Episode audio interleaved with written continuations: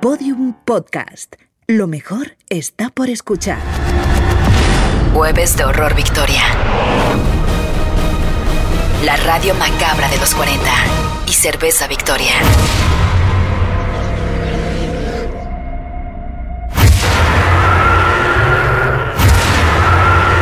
Cementerio, Camposanto, o también conocido como Panteón, es el lugar donde se depositan los restos mortales o cadáveres de aquellos seres que se nos adelantaron y ahora su cuerpo descansa en un ataúd, féretro o sarcófago. Estos lugares no solo están llenos de cuerpos, también de las almas en penitencia que han sido olvidados y su espíritu sigue vagando en la espera de cumplir su deuda en la tierra para ascender al cielo. Pero no todos los espíritus tienen buenas intenciones, y si no eres precavido, te podrán contagiar de su pena. Por eso te decimos qué rituales tienes que hacer para ir protegido al cementerio. Nunca camines en sentido contrario a las agujas del reloj en un cementerio. Eso ofende a los espíritus que allí yacen. Les hace volver y perseguirte por las noches. No pises y no camines por encima de un ataúd, pues el muerto llora y podría quejarse en tu casa. Los puntos cardinales. Es muy importante que el difunto vaya siempre con los pies por delante para que no encuentre el camino de regreso a casa. En los países cristianos se suele enterrar con la cabeza hacia el oeste y los pies hacia el este para que cuando Jesús regrese y los cuerpos se levanten estén mirando todos en la dirección correcta. Y si piensas que la persona fallecida era una buena persona, hay que enterrarlo en la parte sur del cementerio. Nunca estrenes ropa para ir a un entierro, especialmente zapatos. Tampoco vistas con tu ropa a un difunto, aunque sea ropa que ya no vayas a utilizar, ya que la superstición dice que tu cuerpo se iría poniendo enfermo a la vez que el cuerpo se fuese descomponiendo. Jueves de Horror Victoria. La radio macabra de los 40 y Cerveza Victoria. Técnicamente este es el final para algunos. Y técnicamente es el final para otros que decidieron aventurarse y entrar a un territorio sagrado o prohibido para algunos. Y nos referimos justo a los panteones. Hace un momento hablábamos de las cosas que no se debe hacer si decides visitar uno de estos lugares, pero hay quienes, aún sabiéndolo, decidieron adentrarse, decidieron ingresar a un mundo del que tal vez ya no regresan. Utilizando el hashtag Radio Macabra, mucha gente nos ha compartido sus historias. Y ahora tenemos a Arturo quien se contactó para narrarnos una historia que seguramente no te va a dejar dormir el día de hoy. Así que bienvenido y compártenos eso que te sucedió. Ah, ¿qué tal? Muchas gracias. Eh, bueno, la cosa es que hace, hace bastante tiempo, de hecho hace como cuatro años más o menos, yo y mis amigos bueno, tenemos esta costumbre de siempre estar platicando en las reuniones de historias de terror, de todo lo que nos ha pasado en algún momento. Y a veces son cosas que dices, bueno, tienen una explicación o son algo, digamos que extrañas, porque son cosas que se pueden explicar, pero uno siente que son eso sobrenatural que te puede pasar. Pero en este caso, mientras platicábamos, ya se acercaba Día de Muertos, Día de Todos los Santos, y ellos quisieron ponerse de acuerdo para poder viajar a lo que es Jardines del Recuerdo, que es un panteón muy famoso que está en el norte del Estado de México, cerca de, bueno, como de Valle Dorado más o menos. Y el chiste es que cuando fui, digamos, cuando fue ya más pegado hacia Día de Todos los Santos, ellos dijeron, bueno, sí, vamos a ir, porque estábamos, según esto, estábamos muy aburridos, pero la verdad, yo no me atreví a ir en ese momento y ellos decidieron ir, pero lo peor es que decidieron ir buscando que pasara algo y se fueron más o menos a las 2 de la mañana, 3 de la mañana. Al momento de llegar allá, le eran como las este, 2 y algo, así a punto de dar las 3,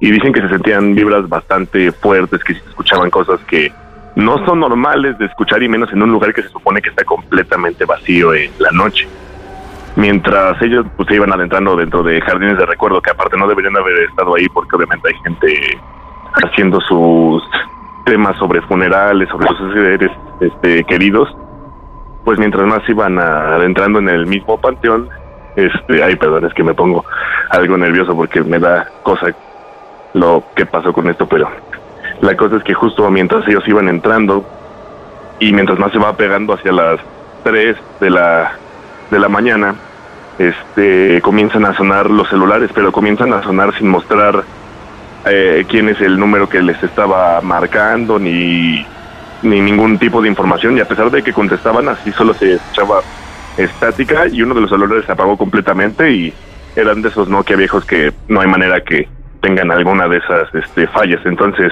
al momento de que ellos estaban ahí, se les comienzan a apagar, apagar, apagar. Y de repente dejaron de intentar de contestar los celulares y se fueron porque empezaron a escuchar cada vez como más ruidos más cercanos a ellos.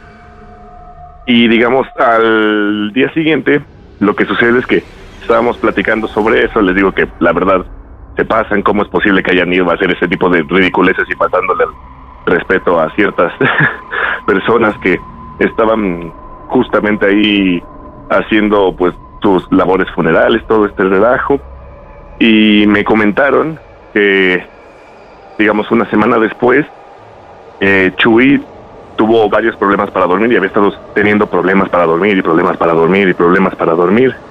Y de repente, eh, un día en la noche, escuchó cómo se abrió su puerta. Y en el momento en el que se abre la puerta, él se despertó y eran igual las 3 de la mañana.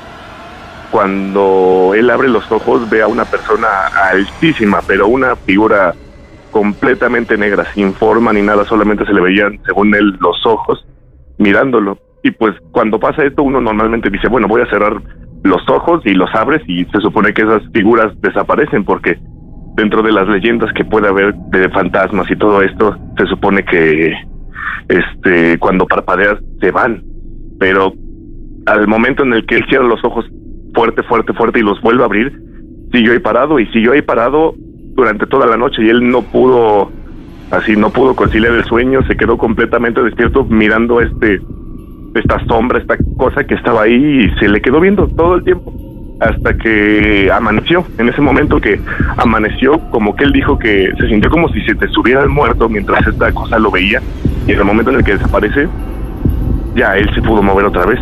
Nos contó y desde que fueron a ese cementerio le han estado pasando ese tipo de cosas una y otra y otra vez al punto en el que pues tus amigos la verdad ya no lo hemos frecuentado. Hoy en día lo último que supimos de él fue que estaba en una clínica de rehabilitación justo por este intentar olvidar completamente todo lo que le estaba pasando desde que fue esa visita al cementerio. Arturo, definitivamente transmitir esta experiencia a través de Radio Macabra de los 40 y Cerveza Victoria nos hace pensar en una sola cosa. Y eso es que si decides visitar un cementerio, recuerda, no debes caminar en el sentido contrario a las manecillas del reloj. No debes caminar sobre las tumbas porque no sabes lo que te vas a llevar a casa y con lo que tendrás que lidiar el resto de tu vida. Arturo, muchas gracias. La radio macabra de los 40 y Cerveza Victoria llega al final de la edición del día de hoy.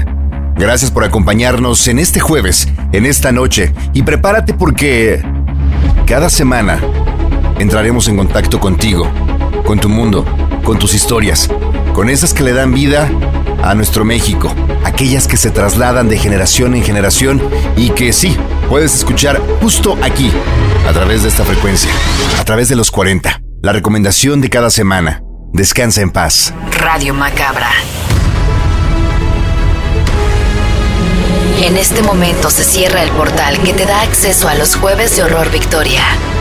Te esperamos la semana entrante en la Radio Macabra de los 40 y Cerveza Victoria. Deseamos que esta noche puedas descansar en paz.